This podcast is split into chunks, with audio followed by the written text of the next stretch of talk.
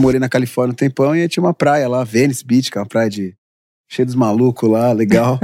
e aí eu fui e comprei 200 óculos num camelô e trouxe pro Brasil. Meu sonho, meu prazer, o meu amor virou pro óculos escuro e a música, ela continua, claro, mas hoje eu faço o que eu gosto. O óculos tem um poder estético e uma influência no ser humano muito especial. Um dia eu vou documentar isso e vou fazer uma campanha. Só tem as nossas marcas, os nossos designers, entendeu? A experiência, por exemplo, uma coisa que as pessoas adoram na ótica Chili Beans é que é tudo aberto. Então você entra, você não precisa pedir para o vendedor ajuda. O empreendedor, ele precisa, ele precisa, ele tem que fazer, cara.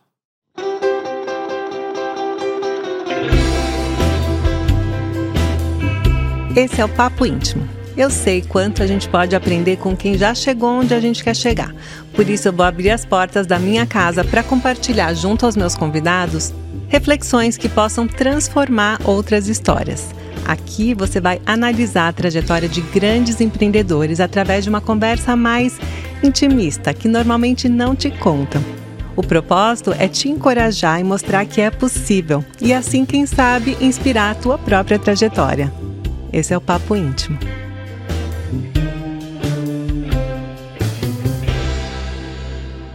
Hoje eu convidei o empreendedor mais rock and roll do Brasil para nossa intimidade. Eu estou super animada com o nosso papo porque ele, assim como eu, realmente acredita na força do marketing. Afinal, como ele mesmo diz, ele não vende óculos, ele vende histórias.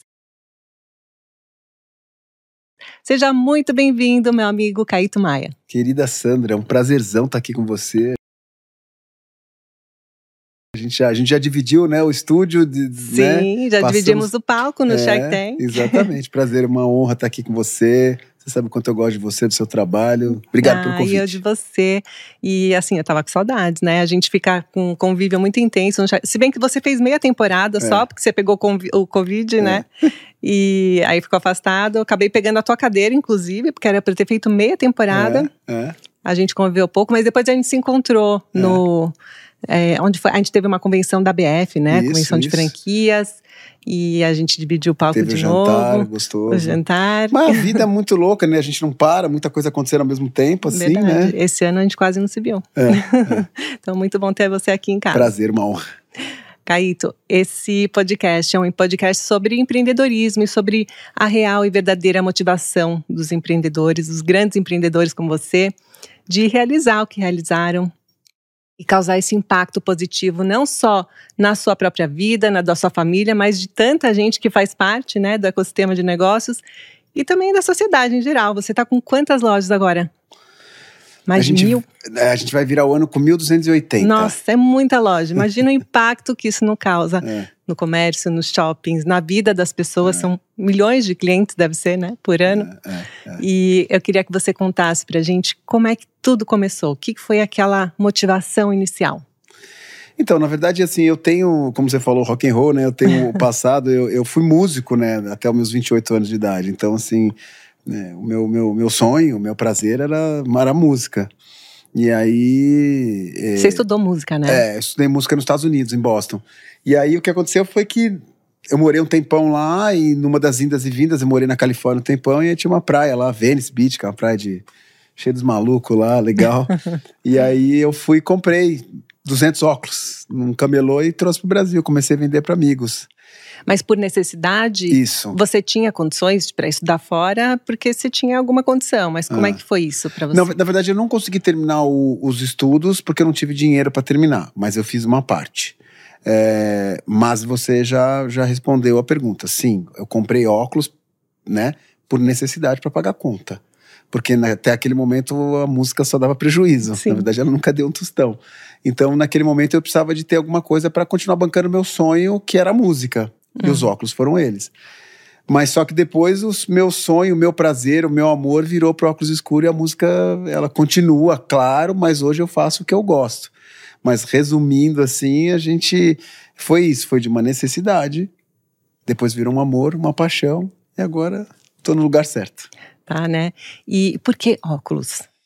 Então, não, não tem uma explicação por que óculos, assim. O, o, óculos, assim, tipo, a decisão do óculos, claro que tem um lado meio estético, né? Porque o óculos, ele tem uma, tem uma viagem, assim, que você... Se, se, um dia eu vou fazer uma campanha, você coloca uma câmera atrás do espelho e você, qualquer essa sala aqui não tem ninguém usando óculos escuros. Você pede para uma pessoa experimentar um óculos escuro, as pessoas mudam. É, né? É muito louco. É uma questão de autoestima também, É. muda. Tudo. O óculos ele tem o poder de tirar as pessoas da zona de conforto. É, é muito louco assim, tipo assim. Então, tipo, uma pessoa entra de cabeça baixa, põe o óculos, ela dá um sorriso. A outra é, chega, ela faz uma pose que ela é impressionante. O óculos tem um poder estético e uma influência no ser humano muito especial. Um dia eu vou documentar isso, vou fazer uma campanha. Claro que tem isso, mas também tinha que era uma oportunidade comercial, né? Uhum. porque era um óculos que eu comprava por um preço e vendia por um muito maior. Então a margem de lucro era já incrível. Então você junta essa coisa da, da força do produto, junto com o lado meio rock and roll, que o óculos ele tem essa, Também, esse verdade. ícone, né? Uhum. E o lado comercial, as coisas começaram a acontecer e eu percebia que o óculos, e a gente fez isso no Brasil, né? Porque até então o óculos não era um acessório de moda, era um óculos. As pessoas tinham o seu óculos, né? É verdade. E, então a gente implantou isso no Brasil e no mundo. Quer dizer, as pessoas hoje tratam o óculos escuro como se fosse um acessório. Então, quando você vê o óculos virando um acessório e que as pessoas podem ter um, dois, três, quatro, cinco, eu falei, opa, é um caldo interessante. Então, não sei se eu expliquei mais ou Sim, menos, mas claro. esse é o porquê. E muito legal isso que você falou de das pessoas de fazer uma campanha com as pessoas se olhando no espelho com os óculos antes e depois, né? Porque é muito o que eu vivo na moda íntima e pior, com uma peça de roupa que ninguém tá vendo. Só você tá vendo. Por isso que eu falo que é a nossa verdade, né? A gente veste a moda íntima para nós mesmos, mas o que a gente tá vestindo por dentro, porque tudo é de dentro para fora, né? Uhum. Tudo que é verdadeiro é de dentro Uhum. para fora. E eu vejo que é isso. Uma pessoa que tá com uma roupa íntima em ordem, que dá uma autoestima, promove uma autoestima positiva para ela, muda até a postura, o Com jeito de certeza. encarar o mundo, o jeito de Ah, agir, né? ah. E até as conquistas, né, Não da pessoa. dúvida. Não, e você valorizar isso, tanto para o seu produto quanto para o meu, é muito especial, né? Quer dizer, você mo- mo- mostrar a força e não é um. Não é uma lingerie, É. não é um óculos, é muito mais Não é que um isso. produto, é é uma que bandeira, é uma atitude. É verdade. né? É uma pimenta que você coloca na pessoa que a pessoa se posta de jeito diferente. Então isso isso é o, é o charme de não vender óculos e vender essa história que a gente vende, que é muito Contar mais uma que história, isso. Né? né? E a primeira loja nasceu como e quando? Você importou esses 200 óculos, trouxe para o Brasil, começou a vender, é isso? Na verdade, na verdade, assim, tipo, eu, eu, eu importei os ó- importei. Coloquei num, numa malinha e trouxe pro Brasil. Nem paguei, imagina. Imposto, eu não sabia nem que era imposto. Tem uma história de gratidão que você tem, né? Também com uma pessoa que te ajudou É, é. com um problema que você teve. É, é. Na verdade, eu tenho gratidão com várias pessoas, assim. Mas, assim, tipo, esse cara, tipo, é, é, eu comecei a...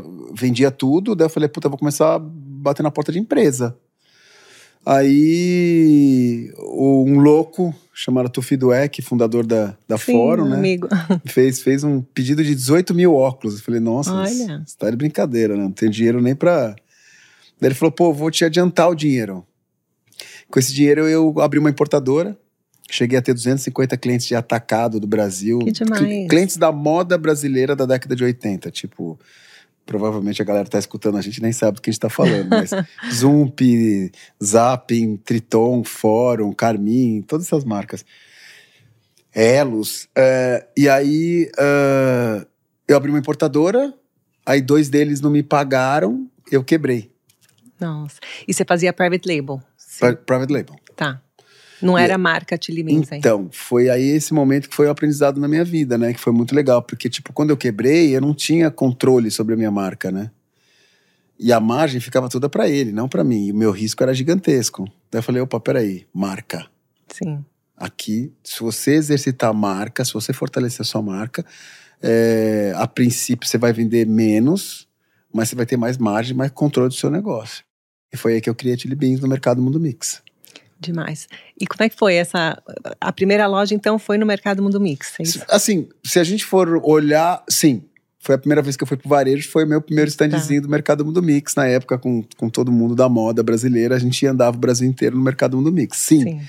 Mas a primeira loja física mesmo é, foi é, na Galeria Urufino, que, que também, assim, eu, eu tenho uma honra muito grande porque eu vivi dois momentos muito importantes desse país, da moda e do comportamento. Primeiro, o Mercado Mundo Mix, que essa geração não tem ideia do que era, que foi a primeira vez que um homem pegou na mão de um outro homem e de uma mulher, em cima de uma mulher. Foi muito disruptivo, né? Muito disruptivo. E muito importante para a história. Meu Deus, para moda, para música, para o comportamento, para arte, um negócio assim uhum. muito à, à frente. E eu estava ali desde o começo, então eu vivi aquilo todo.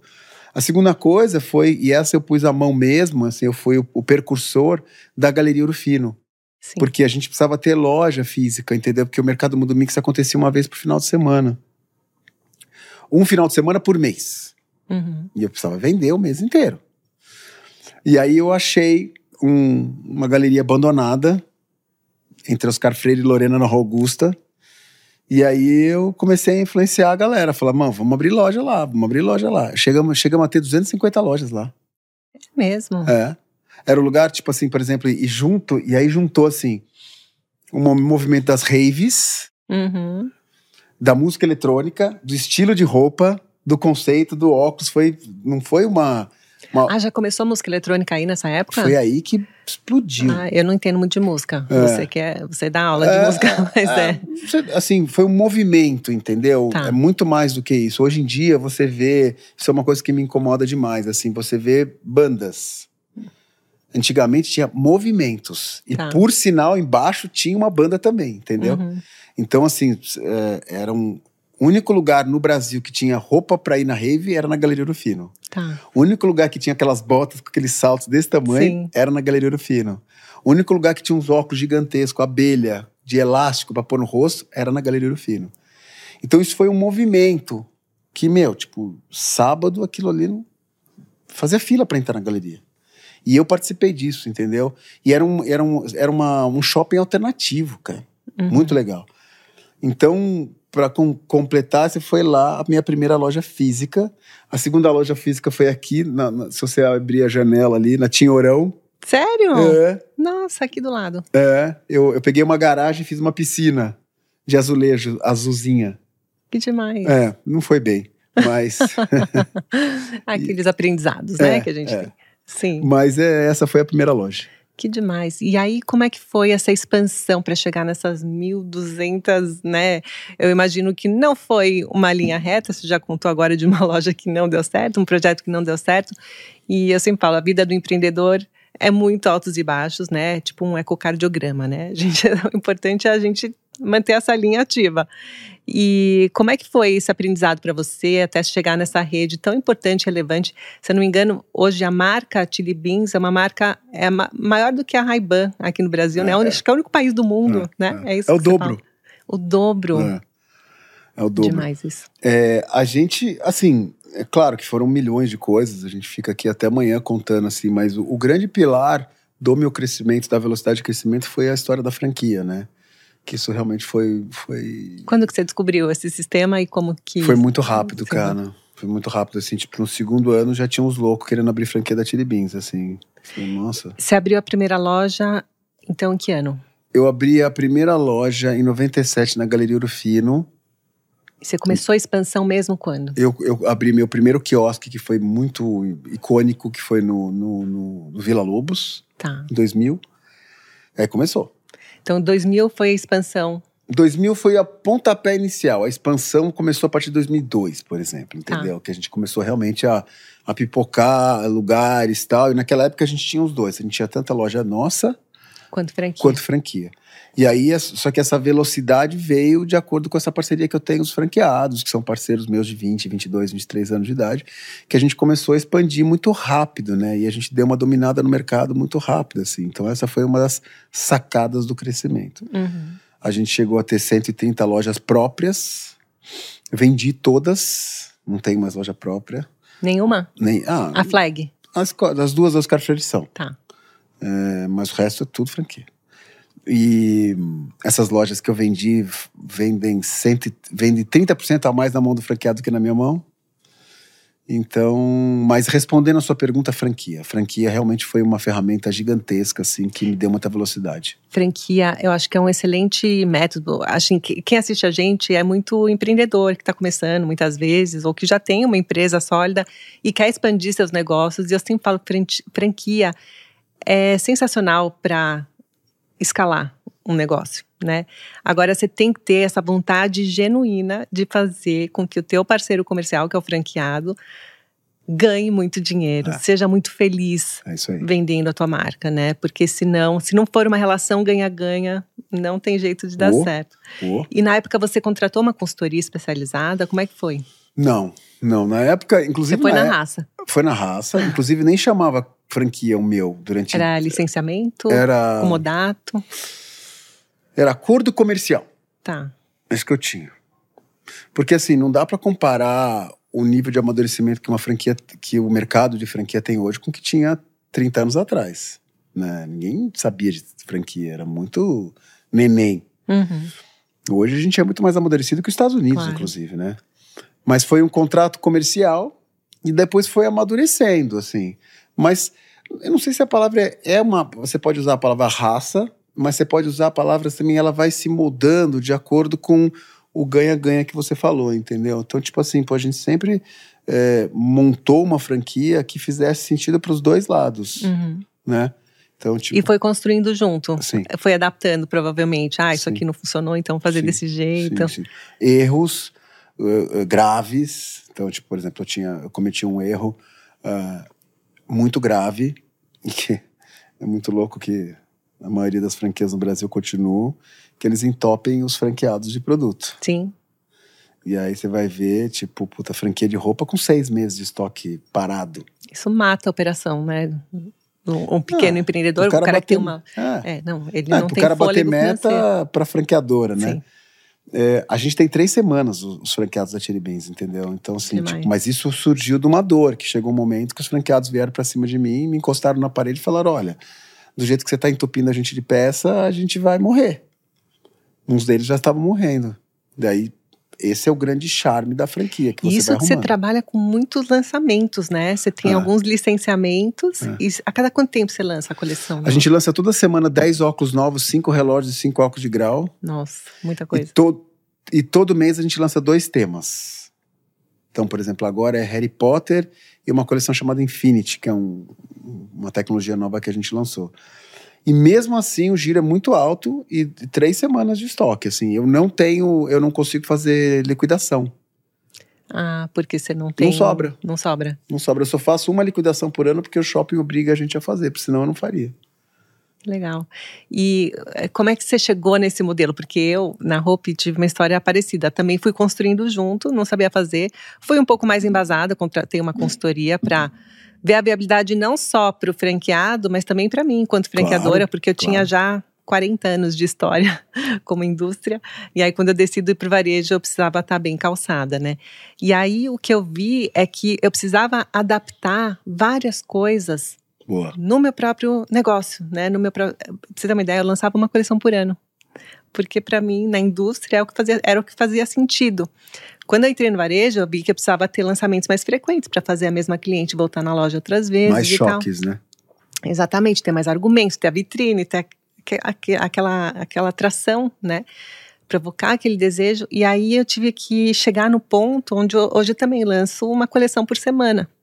É, talvez não tão, com tantas variantes, né, quanto você, mas também uma coleção bem completa, com vários temas, para contar uma história diferente todas as semanas e ter um negócio, assim, um produto atrativo para uma variedade de um público mais amplo. Agora, para chegar nesse um por semana, eu passei de um por ano para um por semestre, depois um por trimestre, depois um por mês, até chegar num por semana, né? E foi Não, um e o mais legal é que, assim, é, o fato de você ter indústria, é, você, de uma certa maneira, você cutucou a indústria, né? Você tirou a indústria da zona de conforto. Sim. Que isso é muito legal, né? Que, assim, é, é um... Dói, Dói. dói demais, mas no final do dia é uma dor de crescimento, é uma dor saudável, né? Onde você tem o equilíbrio das duas pontas e faz a coisa acontecer. Então isso é muito legal. E assim. quem não se mexe, morre, Ah, sim, né? não, se você se há dúvida. acomoda, se você fica lá na tua zona de conforto, você se torna obsoleto. Com certeza. Alguém vai vir e vai tomar teu lugar. É, Esse é o segredo que eu falo para todo mundo que está empreendendo, para nós que estamos no mercado há tanto tempo. Se a gente não vai se reinventando, trazendo novas propostas, novas ideias, é, a gente fica para trás. Com né? certeza. Vem um caminhão passando a gente. Esse espírito mutante tem que preservar para sempre, né? Mutante, adorei o termo. e aí, é, bom, você começou a expansão através de franquias, quiosques, e eu sei que num determinado momento vocês tiveram um, não sei se foi um aporte, mas enfim, você distribuiu um, um, resultado de 17 milhões entre os principais executivos que ajudaram, te ajudaram a chegar num determinado lugar, num certo momento. E eu queria saber de você como é que foi isso. Ah, foi um dos dias mais emocionantes da minha vida, assim, que, é, que tipo, imagina, tipo, a galera, eu fiz uma caixinha vermelha com uma pimenta, e você abria, tava obrigado e um cheque. Nossa. E aí a galera, tipo, tinha, tinha galera que falava, meu, cara nunca tinha visto um cheque daquele tamanho, sabe, assim. Mas foi muito legal, porque foi, uma, como, foi como se fosse uma, um agradecimento mesmo, sabe? Uma gratidão mesmo por tudo que essas pessoas tinham me ajudado, porque tinham começado, me fizeram acontecer mesmo. Sim. Sozinho a gente não vai para lugar nenhum, nenhum, né? Nenhum. Se você chegou onde você chegou, é porque muita gente. Não, muito, muito. E ainda ajudou. vou fazer isso de novo. Ainda tem outras coisas legais para acontecer. Eu vou acabar fazendo de novo, porque tem gente que está precisando de novo, que me ajudou na segunda fase. Metade dessas pessoas saíram. Tá. E tudo bem era um ciclo que essas pessoas tinham que cumprir, Sim, né? Ciclo 17, 18 anos. Mas foi um dia muito especial, assim, foi um dia muito emocionante, muito bacana, muito legal, assim. Uma Mas energia muito boa. qual motivo, assim? Você teve um investimento? Como é que foi? Eu vendi é, 29% para um, um private equity, né? Ah, tá. Para o Gávea. Uhum. E eu recebi um bom dinheiro, só que aquele dinheiro não era meu só. Era deles também. Eu podia ter posto todo esse dinheiro no bolso e ponto final, mas não, dividi com essa galera. Então foi nesse momento, né, que eu tive esse, essa injeção, foi muito legal. E aí eu dividi esse dinheiro. E fazem uns quatro anos que eu recomprei de novo. Ai. E agora eu sou 100% dono. Ah, voltou 100% para tuas mãos. Tô 100%. Demais. E aí então foi, foi legal na saída e na entrada. É legal isso que você falou de gratidão, já é a segunda vez que a gente fala dessa palavra aqui, né? Só nesse comecinho de conversa, e eu vejo muito isso. Uh, eu já, essa é a minha primeira temporada, né, com esse podcast, já entrevistei grandes empresários, empreendedores, e uma coisa que eu vejo que é comum a todos eles é, principalmente, a garra, a determinação, essa vontade, né, de fazer acontecer, a coragem de sair do zero, de uma inércia e criar algo novo, algo que ainda não existe, a visão, aquela visão de longo prazo, de não tomar suas decisões só pensando no agora e sim ter um negócio sustentável. Você falou muito da importância de ter uma, um ponto físico para a experiência de marca. Você começou vendendo private label, aí você sentiu a necessidade de ter uma marca própria, então construção de marca para geração de valor e para você ter um negócio mais sustentável. E eu vejo que também todos falam muito de gratidão, né? Sempre a gente tem que reconhecer a ajuda, né, daqueles que, que participaram daquele nosso desenvolvimento. Não tem uma pessoa que não senta aqui que não me fala que é grato a uma certa pessoa, a um certo alguém ou várias pessoas. E eu costumo falar, no meu caso, né, na Hope, eu já peguei o bonde andando, andando, né? Mas eu costumo falar que cada pessoa que trabalha na Hope ou trabalha é, indiretamente também, ou que já trabalhou no passado, ajudou. Eu falo que a gente constrói uma catedral, né? Todos os dias a gente está lá construindo. Tijolinho, tijolinho. tijolinho. E, e, é isso, cada pessoa é um desses tijolinhos, né? E faz com que a gente vai crescendo, vai conquistando e chegando onde a gente quer chegar. Com certeza, é. com certeza. De, que nem você falou, assim, sozinho você não faz nada e quanto mais você envolve essa galera junto para te ajudar, mais você tem a retenção, né? E, o coração dessas pessoas. É isso.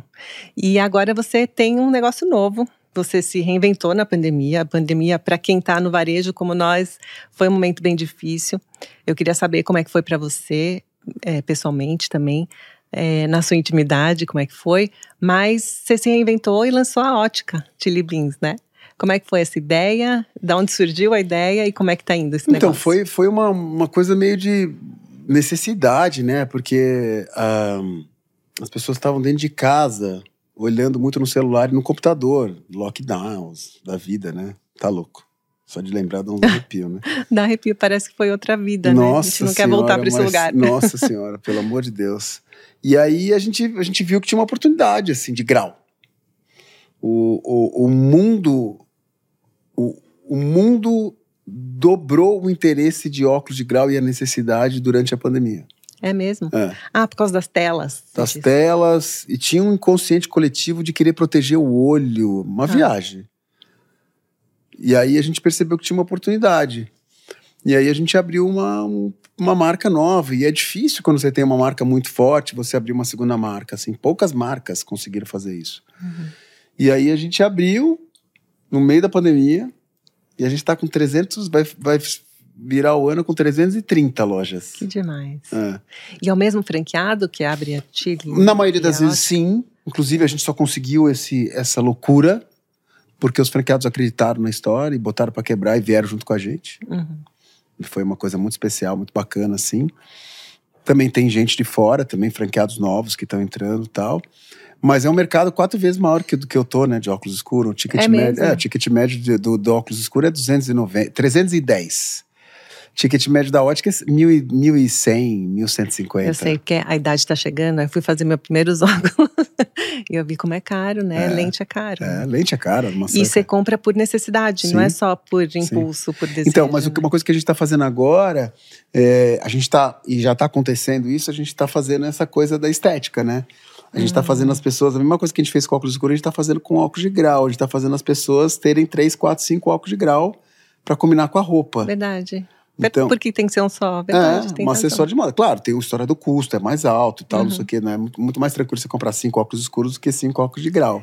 Mas faz todo sentido, Sim, porque sim. é a nossa personalidade, É, né? E ainda mais no rosto, assim, Não, primeira... Tem gente que acorda e passa o dia inteiro com óculos de grau. No óculos Sim. escuro ele só pega quando ele vai lá fora. O óculos de grau tem gente Verdade. que fica o dia inteiro.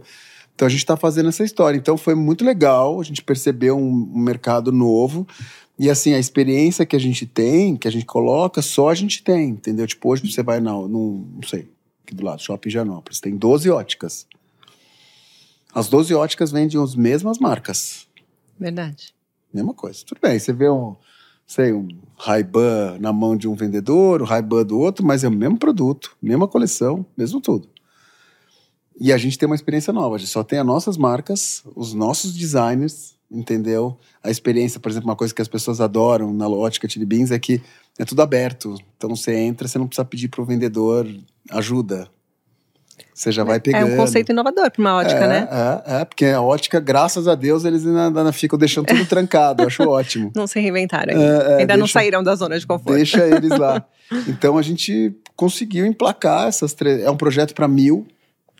Né? A gente quer ter mil óticas. O Brasil é gigantesco. Então estamos contentes. É uma oportunidade gigante, assim. Estamos bem Demais. contentes, assim. Eu acho que isso é outro insight muito legal, né? De você pegar o teu core business e aí a- ainda extrair as oportunidades isso, que Sandra. giram em torno dele, É né? isso. Isso para mim é uma das, das coisas, é, uma das mensagens mais importantes do papo que a gente está tendo aqui agora.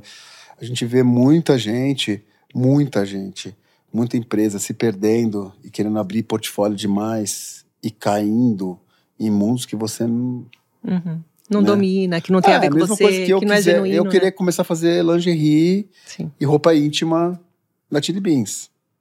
A gente podia pensar numa collab, né? Vamos, portas abertas total. Mas imagina, eu, eu nunca iria fazer, entendeu? Uhum, É, mas ao mesmo tempo, dentro do meu core, eu tenho muito suco da laranja para extrair. uhum. Então a gente pensa nisso, entendeu? Então, tipo, as pessoas me perguntam, falam, pô, você pensa em lançar coleção de roupa, não sei o quê, porque seria legal, tem tudo a ver. Mas falou, não, eu ainda tenho muito que explorar, entendeu? Tanto na vermelha quanto na, na ótica Na ótica. Beans. Então, assim, é, eu acho que esse é um insight muito bom, assim. uhum. Não perca o foco. Boa. Tente extrair o máximo de possível. Claro, quando você der, um, quando você der de cara com uma boticário, que você tem 4 mil lojas, você já não tem mais onde abrir loja, aí você tem obrigado a ver outros caminhos para você continuar crescendo. Mas se você tem oportunidade, exercite. Uhum. Ótima dica. Um grande insight. E Caíto, bom, participamos juntos do Shark Tank e você Uhum. fez lá o papel de investidor, né? Assim como eu, mas eu fiquei apenas uma temporada, você participou de seis temporadas, não é isso? Como é que foi essa experiência para você? E também, qual foi a tua motivação para ter entrado no programa?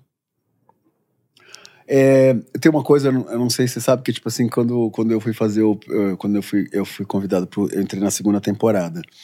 Uma coisa que eu fiz, eu falei assim: eu não vou assistir nenhum deles. Nem o brasileiro, nem o americano.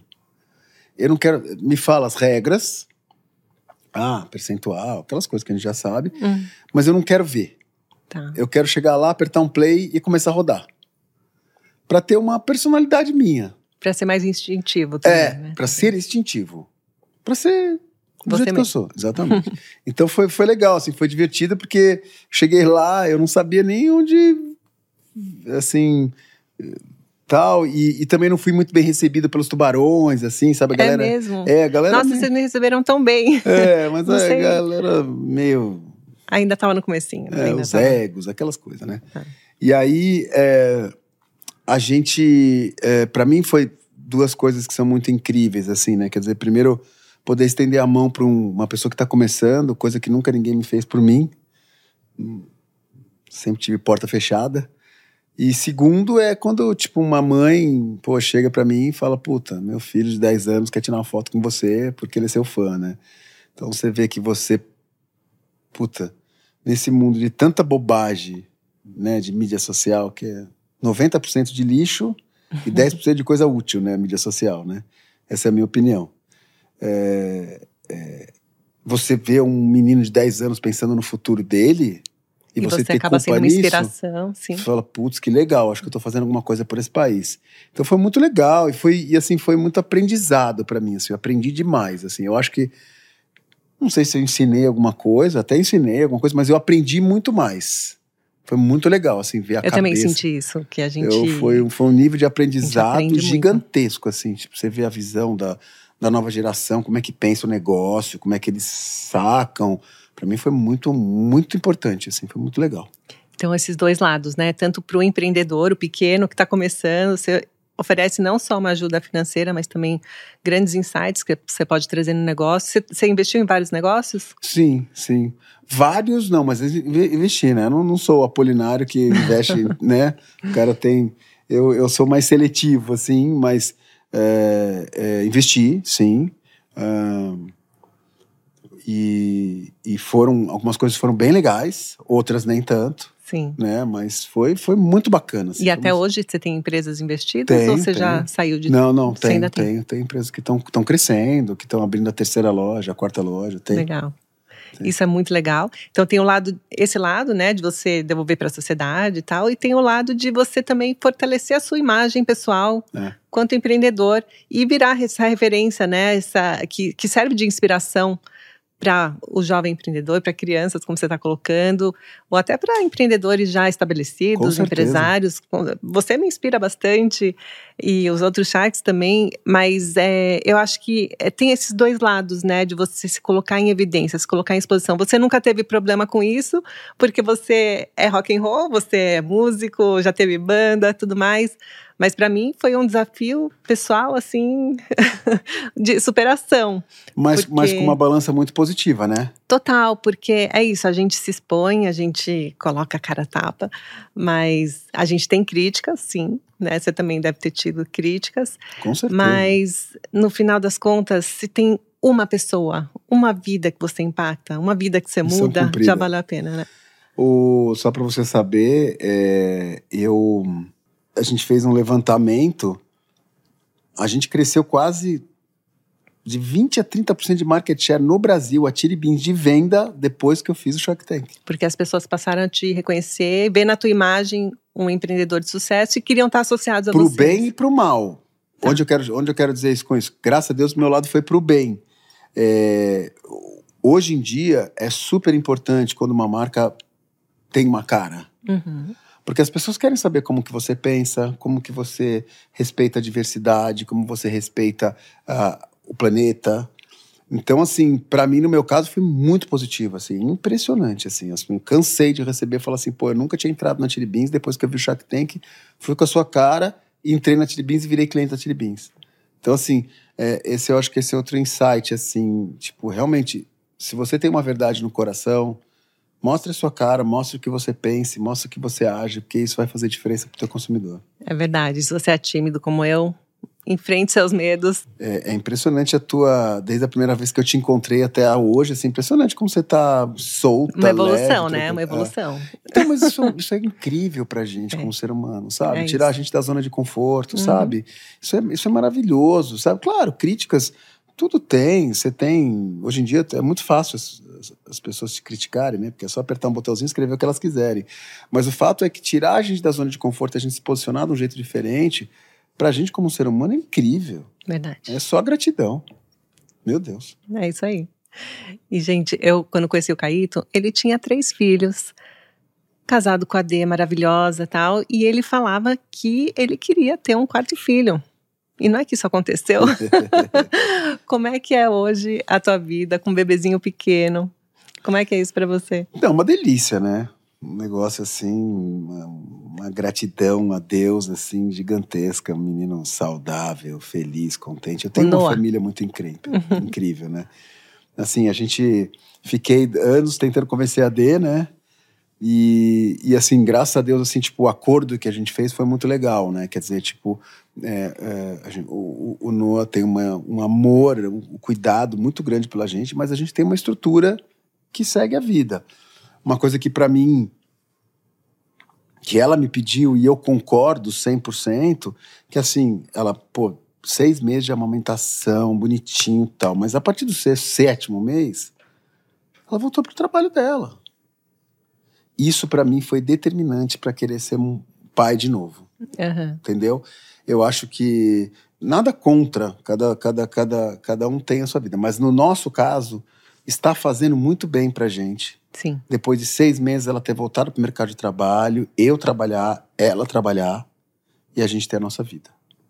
Então tá, tá incrível, tá muito maduro, pra sabe? Pra se sentir realizado, né, também. Não há dúvida. Não há dúvida. Não, e para mim, eu, eu, tenho uma admiração muito grande por, pela minha esposa, sabe? Tipo, eu, eu, eu, eu, eu, eu tenho essa, essa necessidade que a minha mulher produza tanto quanto eu, entendeu? Para mim é, é, essencial isso, para mim. Para um é casamento continuar. É verdade. E ela é ótima, fantástica. Eu já vi ela como mestre de cerimônias, apresentando o programa, já vi ela fazendo tantas coisas e ela tem realmente uma excelência, assim, tudo tem, que ela faz. É... Ela, não, eu sou, eu sou suspeito para falar, eu acho que ela tem uma, uma desenvoltura. Assim, ela, ela é uma jornalista de, de, com uma história de 25 anos, né? Tipo, já fez televisão, tudo que você possa na uhum. rádio, jornal, tudo. Mas em relação às crianças, tá uma delícia. A gente, eu, eu, eu busco um equilíbrio na minha vida, né? Então, tipo, por exemplo, na parte da manhã eu malho, eu medito, eu curto Noah, curto meus filhos, entendeu? Aí eu vou no final da manhã e passo a tarde inteira na Tiribins, assim. Então hoje eu sou um cara mais equilibrado de família e, e trabalho. de trabalho. É, porque a gente tem muito de fases, né? Mesmo fases da vida. Bom, você foi pai, os teus filhos mais velhos têm quantos anos? Então eu tenho 13, tenho um de 13 e um de 11. Eu fui pai velho. Então, você foi pai com 30 e alguma não, coisa? Não, eu tô com 54, menos 3, 41, eu fui com 41. 41, 42. Ah, 41. Pai velho. E aí depois com 50. É. 53. 53, já é. tem. Ele tá com, vai fazer um ano, foi o ano passado. É uma outra fase de vida, né? Eu, eu fui mãe com 22 e 25 e depois 29. Eu tive meu último filho com 29. Eu fico imaginando como é que ia ser se eu fosse mãe hoje, né? Mas eu vejo também que quanto mais a gente faz, mais a gente costuma fazer, né? Mais a gente consegue fazer. Eu falo sempre que eu dou a minha tarefa, aquela que eu quero que seja feita, para a pessoa mais ocupada do meu time, porque é aquela que eu sei que vai fazer, que a gente consegue realizar tudo. E quando eu tive meus filhos, eu estava numa fase insana de trabalho. Aquela fase que, você sabe que você trabalha até meia-noite? Eu colocava as crianças para dormir e ficava até as três da manhã fazendo planilha, respondendo e-mail e tal. E o pior era quando algum outro, alguém me respondia e-mail às três da manhã. Ai meu Deus, essa pessoa também não tem vida. Mas eu acho que a gente tem essas fases na vida é, de sprints sabe? Que a gente tem que dar aquela corrida, Super aí depois a gente consegue dar uma sossegada. É eu também entendo hoje, é, nessa fase de vida que eu tô, que eu tô numa fase mais, mais sossegada, que eu consigo ter um, um equilíbrio. Equilíbrio é uma palavra que eu não acredito muito, mas eu consigo é, manejar melhor o meu tempo em função das minhas prioridades. Com certeza. Onde eu coloco sempre a minha vida pessoal, minha saúde principalmente, meu bem-estar em primeiro lugar porque aí eu consigo ser uma é pessoa melhor tanto para o meu time quanto para minha família. Isso é um aprendizado, né? É, uma é. evolução como ser humano. Só né? com a maturidade a gente, é, vai, vai a gente percebendo, vai, né? Não, e a gente vai pegando a manha de onde colocar energia e o tanto da energia, né? Quer dizer, eu brinco, o que eu fazia em seis horas, hoje eu faço em duas. É verdade. Né? Porque você já você sabe que se você aperta esse botão e vem para cá, vem para cá, isso dá um retorno bacana. Então, eu acho que esse amadurecimento é muito legal e que sobra tempo para você equilibrar, né? Que nem uhum. você falou para a pessoa, mas realmente concordo. Eu acho que tem um momento que a gente tem que dar um sprint mesmo. Senão a gente não sai da curva, é não sai do gráfico, mas depois a gente tem que equilibrar. É bem isso. Caíto, então, voltando para a questão do Shark, o que, que te levou a sair? Eu, eu acho, eu vou te falar o que, que me levou a sair. Assim. Eu acho que a gente tem uma coisa de ciclo. Ciclo é importante, assim. É importante você respeitar o ciclo.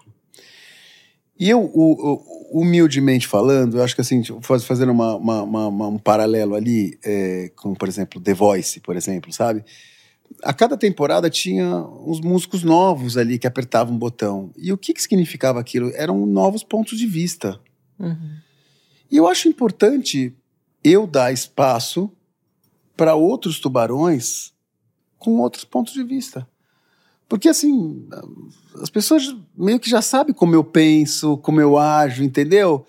E eu acho que o, o, varejo, o empreendedorismo, ele é feito de um monte de pontos de, vidas, pontos de vista interessantes. Então eu acho que eu, eu, eu acho que eu fiz bem para o programa sair e fiz bem para o programa para mim sair também por causa do ciclo, entendeu? Sim. Porque eu acho, eu acho que as pessoas, os empreendedores, e assim, é muito louco, assim, cada vez mais as pessoas vão mudando, né? Tem gente que, não sei, ah, eu assistia mais no começo, agora não assisto tão mais, isso aqui. Vai mudando os ciclos. E essas pessoas, elas precisam ver umas visões novas, entendeu? Uhum. Caras novas e coisas interessantes. Então eu acho que é, basicamente foi isso. Foi para respeitando um ciclo meu e também respeitando o ciclo do programa. Que eu acho que entrou, pô, por exemplo, pô, pô, o cara que fez a, o Pets no Brasil, cara, um, um, monstro, né? Uma visão diferente, sabe? Uma visão. Uhum. Isso é saudável para o programa. Então, basicamente foi isso, assim, que a gente. que eu, que eu, que eu, eu achei que eu não estava mais. Não sei, não estava mais adicionando no programa, sabe? Assim, eu achei que eu tava meio. Não concordo muito né, com essa parte, mas eu, eu gostei da tua explicação de cumprir um ciclo é. e de dar oportunidade para novas outros visões, pontos de vista. outros pontos de vista. É, você, por exemplo, é. quando você ficou um ano lá no, na temporada, você deu o ponto de vista da Sandra. Sim. Sabe, uma visão, Verdade. uma visão feminina, uma visão, uma visão, por exemplo, de como se exercita uma moda íntima. Uhum. Quer dizer, você trazer pro cara que está escutando a sua visão e falar, pô, essa sacada, falou assim, uma mulher que tá com uma roupa íntima, a cara dela muda, o efeito que tem sobre isso. Isso para mim é uma coisa que eu falei, opa, não, não tinha visto. Entendeu? Você está falando de dentro. Uhum. Óculos está na cara. Não, é uma coisa que não aparece. E é, é uma sacada incrível. Sim. Então, eu acho que é importante para o programa você ter essa, esse mix de pontos de vistas, entendeu? interessantes. É, é, uma coisa que eu acho que, que seria muito legal para o programa é essa, essa, esse jeito que as gerações novas pensam o negócio, sabe? Empreendedor, sabe? Empreendedor novo. Novo que eu estou falando, não sei. Que, que tá aí com essa cara nova, com essa visão nova de, né, de tecnologia, essa coisa toda assim, eu acho que seria uma coisa interessante para o programa, entendeu? Para trazer essa coisa bacana. Então, respondendo a sua pergunta, é isso, é o ciclo e essa coisa de dar oportunidade para outras pessoas com visões diferentes que elas possam contribuir no programa. Adorei isso. E eu vejo que hoje você está dando muitas palestras, né? Como é que você vê? É, é um jeito de você também devolver para a sociedade os aprendizados que muito, você tem? Muito, muito. Quais são os insights que você tira dessas palestras? O que, que você fala na sua palestra? Então, assim, é... até hoje, cara, a gente recebeu um, um relatório.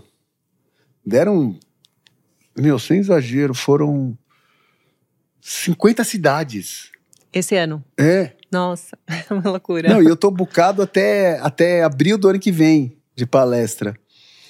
É, é incrível, Sandra é incrível. Você vê as pessoas anotando, assim, sabe? Tipo, o que, eu, eu conto o case da Chili Beans, falo de varejo, falo de inteligência artificial.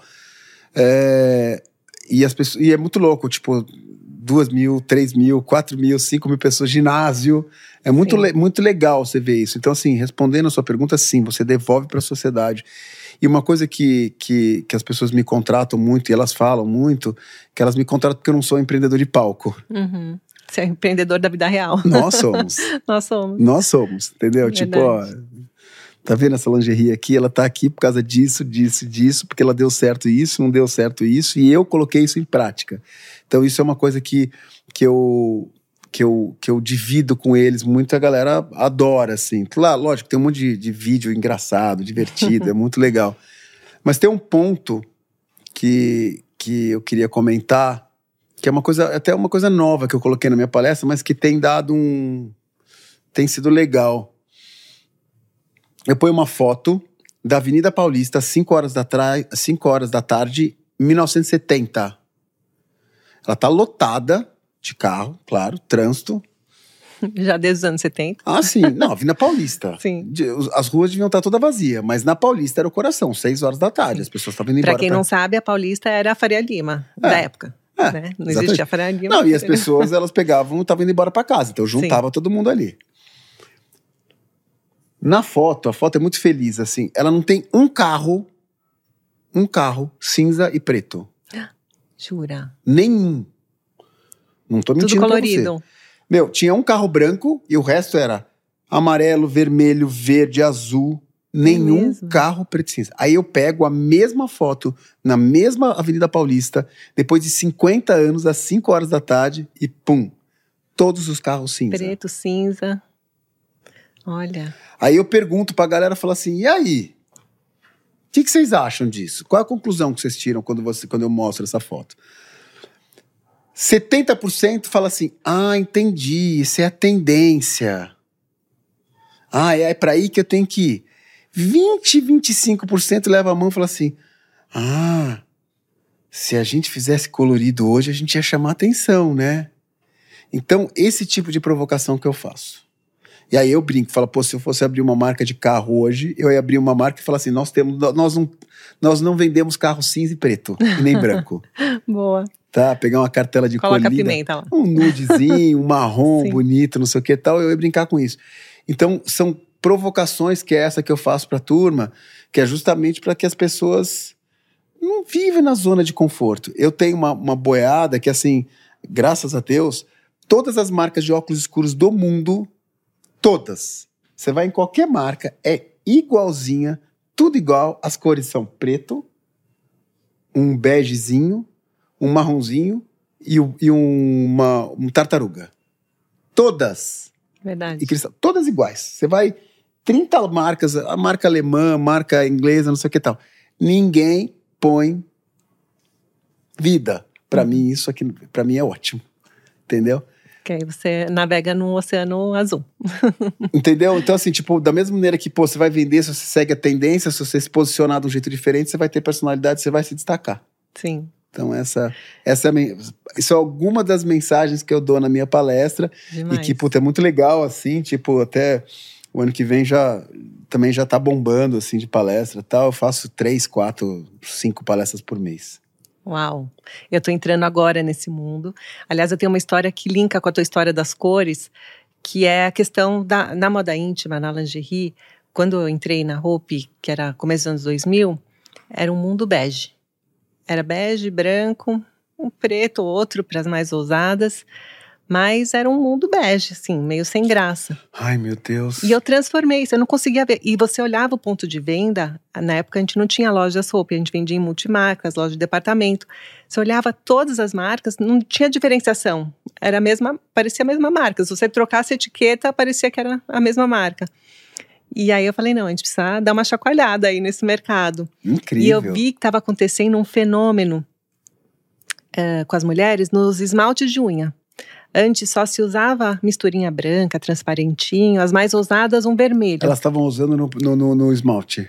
Começaram a usar no esmalte, usar esmalte amarelo, vermelho, pink, roxo, azul, coisa que não se usava antes. Aí eu pensei, poxa, se até o esmalte pode ser Certeza. colorido, por que, que a lingerie tem que continuar sendo bege? E aí eu lancei o que era o melhor básico do Brasil, com a nossa qualidade, o conforto, todos os atributos do produto Hope, mas aí com cores. Né, Meu com Deus. todas as inovações e ainda mais cores, atrelando a moda, né, gerando, criando informação de moda atrelado ao E produto. foi um sucesso. Foi um super sucesso e Claro, até hoje é o que claro, diferencia. Eu, eu, ainda bem que você tocou nesse assunto, porque assim, eu, eu não sei se as, se, os, se as marcas de lingerie perguntam pros homens o que, que eles acham de calcinha bege, mas O que, que você acha? Eu acho, eu não gosto, eu acho um horror, meu. Viram, meninas? Eu acho muito broxante, desculpa falar assim, meu. Eu acho. Minha esposa não pode usar, ela não, ela não usa, eu não deixo ela usar. Mas as mulheres adoram bege, eu não sei É, porquê, e assim, mas. é por uma questão funcional, porque embaixo de roupa branca É. não marca. Claro. Mas tá bom, quantas. Hoje eu tô de calça branca, então eu tô com uma calcinha bege, mas quantas calças brancas eu tenho? Quantas blusas Sim, brancas que eu não sim. quero que apareça? Porque sutiã a gente quer assumir que usa, então pode aparecer, aparecer uma sombra, aparecer uma alça, que isso é o charme hoje, né? A gente conseguiu levar informação de moda suficiente para deixar com que essa peça deixe a gente se sentindo mais feminina. Então é legal mostrar. Agora a calcinha eu entendo, mas você pode ter uma, duas calcinhas bege, mas não, um e é o armário você inteiro falou, usar uma todo roupa dia. branca, você tem que usar uma É. calça be- calcinha bege, senão ela marca. Um fato consumado. mas Isso. pelo amor de Deus, gente. Não, não precisa Não. com calça jeans, eu não sei roupa. quem que falou né? pra- pra pessoal de lingerie que, que homem. Pergunta pros homens, mas tudo bem. E eu falo isso, que chove, quando eu falo isso, eu conto essa história, o que chove de comentários, né, calcinha, o que, que você tem contra a calcinha beija? E eu vou te falar, é a mais vendida. Eu, eu Até ligado. hoje, é a mais vendida. É. Mas, Eu tô ligado enfim. que eu vou ser xingado, mas eu, eu realmente não também. sou. Assim, desculpa, eu não sou fã de calcinha bege. Ponto. Pronto, ó, vocês ouviram de um homem, viu? então, mas é, eu, eu também comecei a entrar nesse mundo das palestras. Então, eu justamente comecei a entrar nesse mundo das palestras porque eu tive essa experiência no Shark Tank que eu amei, foi realmente incrível, mudou minha vida, foi um desafio pessoal que eu superei. Mas é, eu entendi que não era para mim porque eu não sou investidora. Eu me envolvo em cada negócio que eu entro e não necessariamente isso que os empreendedores querem.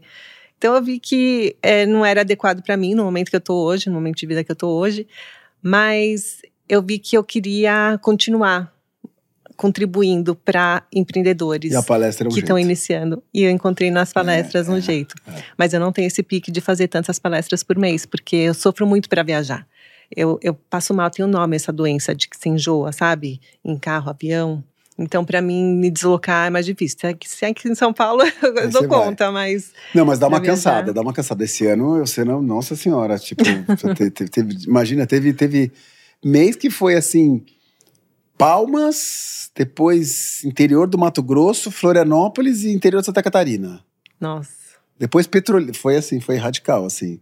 Mas agora a gente tá tentando ajustar mais a história da, da logística para fazer uma coisa Sim. legal, fazer umas turnezinhas e tal. Mas é o que você falou, realmente é uma. Uma. Uma. Como é que chama? Uma contribuição. Eu sinto, eu, eu espero como isso. E uma coisa que eu queria fazer um comentário é. Assim, isso é, é- é uma cutucada mesmo, assim. É, uma coisa que ao- ao- em alguns momentos me incomodou um pouco nos investidos do Shark Tank é que eles ehm, ficavam esperando demais a nossa mão.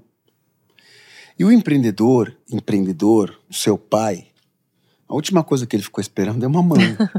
Verdade. Quando você foi ver, ele já tinha feito e voltado, e feito e voltado. Exatamente. Essa é a mensagem. O empreendedor, ele precisa, ele precisa, ele tem que fazer, cara. Para de ficar vendo curso, vendo curso, curso, curso e vai pra vida, vai pra prática, vai pro jogo do, jogo do acerto e do erro. Você tem toda a razão. É uma coisa que eu falo, inclusive, pros meus filhos. Porque eu já nasci numa condição mais confortável, mas mesmo assim me desafiei e decidi empreender no negócio da minha família. E os meus filhos, mais ainda, né? Agora, eles estão nesse momento de começar suas carreiras, né? São jovens adultos. E eu vejo muito isso, que o jovem de hoje, ele quer as coisas muito prontas. E a gente não recebe nada pronto na vida. A gente tem que ir atrás É, e fazer total. acontecer. Ô, Ainda mais quando você já começa com condições privilegiadas, com dinheiro, é. né? Nun- nunca vai ter o mundo perfeito para você empreender. Você Com só tem que certeza. ir e ir fazendo. Não, e vai né? atrás do seu sonho, vai atrás da sua, da, do- da sua paixão, sabe? Vai fazendo, vai, se joga. Eu, isso é uma coisa que me incomodou em alguns investidos, assim, que tipo, ah, eu tô esperando, você não tem que esperar nada, cara. É verdade. Faz. E outra, você, não, você deve receber até hoje no Instagram vários directs de pessoas assim: ah, eu tenho um plano perfeito, um plano de negócios e tal, só preciso do dinheiro, né? Só... Não precisa só do dinheiro. Se você quer, você começa, você vai e você faz, É. né? De isso, algum é- jeito. isso é outra, isso é outra mensagem que, que eu acho que tem que ter um questionamento, assim, que tipo a história de você. é, bot- não sei, botaram na cabeça do empreendedor brasileiro que o negócio dele só vai andar se ele tiver um- uma injeção de capital. Não é verdade. Eu não tive injeção Você não teve, meu pai não, teve. Exatamente. É isso. Não é o dinheiro que vai fazer a diferença. Com é certeza. a tua força de vontade, a tua É a garra, sua determinação, de, né, disciplina, enxergar oportunidades, tudo isso que a gente falou no comecinho da nossa conversa, né? Adorei demais. Caíto, para encerrar, eu tenho uma pergunta que eu faço para todos os convidados, que é relacionada à sua intimidade. Eu queria que você contasse aqui alguma coisa íntima sua que você faz quando você está em casa com a tua família ou você com você mesmo, uma coisa íntima que eh, você pode, lógico que você pode compartilhar, não vai me compartilhar nada muito muito íntimo demais, mas alguma coisa íntima sua que você compartilharia aqui com a gente. Eu vou te falar duas coisas que eu faço assim e que as duas surgiram de uma dor. É, eu medito todo dia, eu e a D. A gente faz meditação transcendental, são 20 minutos de manhã, 20 minutos à tarde. Nem sempre dá para meditar à tarde, mas de manhã, todos os dias. É, é, e eu, engraçado, né? A gente, eu fui, a gente tava na Turquia, né? E aí, é, de duas em duas horas, tocava os, O chamado da o reza. chamado da reza. Daí eu fui ver, meu, eu sou quase um muçulmano. Porque eu rezo de manhã, eu rezo às seis horas da tarde e eu rezo antes de dormir. Que bonito. É.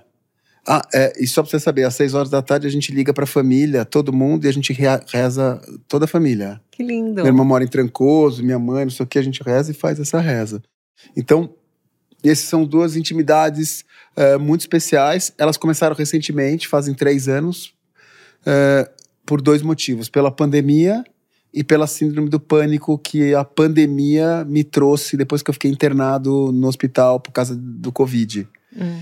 Então aquilo me trouxe um, um, um chacoalhão, assim. Então a minha fé, ela se quadriplicou e a gratidão. E essa parte do, do exercício da mente, né? Onde você eh, equilibra tua, teu, tua cabeça para você começar o dia, são coisas que surgiram também por causa da, dessa dor. Então, eh, você perguntou, pediu para Adorei, dividir adorei duas esses, coisas íntimas. insights. Sim. É, são rezas que a gente, assim, assim, detalhe, eu tenho um altar em casa, eu tenho, né, pro meu anjo da guarda, tudo bonitinho e tal, não sei o que, eu tenho o meu espaço e eu não abro mão disso em qualquer lugar do mundo que eu esteja. Então são duas coisas íntimas que vieram de dores, de momentos meio delicados, que hoje são as minhas, uma das minhas, dos pilares da segurança. Lindo. E se você pensar, Caíto, essa coisa de empreender vem de- veio de uma dor também. Você Opa. precisava Sim, né, se desenvolver, pagar suas contas, você É. queria seguir teu sonho na música. Então, a partir de uma dor, você empreendeu e realizou tudo que você realizou até hoje. Fazendo um link aqui. E isso que você contou da tua intimidade, de você meditar, de você rezar, são coisas lindas, nobres e que você faz por você mesmo, que nasceram por causa de uma dor também, É. mas que também, com certeza, geram um impacto positivo, não só na tua vida, mas de todo mundo que faz parte da com tua certeza, vida, né? com certeza. Eu acho, assim, eu, não- eu, não- eu, eu tenho dúvidas, mas eu acho que a pandemia veio para a gente fazer, para o ser humano evoluir um pouco. Não acho que isso aconteceu. Sim. Acho que a gente tá o melhor, tá igual ao pior. voltando, né? É, a gente tá igual ao pior antes da pandemia, mas, mas para mim eu tive uma evolução, tive um aprendizado, sim, e vou levar pro resto da minha vida. Ah, todos nós. Acho que esses momentos de, de grande dificuldade, não só a pandemia, ou às vezes no trabalho, tem gente que está passando por uma situação difícil. Com certeza a gente tem que tirar os aprendizados dessa situação, né? Com Todos certeza. os momentos, esses momentos de baixa, né, do ecocardiograma que eu falei, a gente tem que extrair o que, que a gente pode tirar de aprendizado que vai fazer com que a gente se impulsione a chegar num outro Com patamar certeza. e É conquistar voos mais né? altos. É, isso aí. Amei esse nosso papo, Caíto. Também Foi adorei, demais. Matamos a saudade. Matamos a saudade. Obrigado pelo convite. Espero que né? Que a gente possa ter ajudado as pessoas que estão escutando a gente ou tal, mas tudo que a gente fala é do coração e uma honra falar com você. Você sabe o quanto eu te ah. admiro, conta comigo sempre. Ai, muito obrigada. Eu que te admiro demais.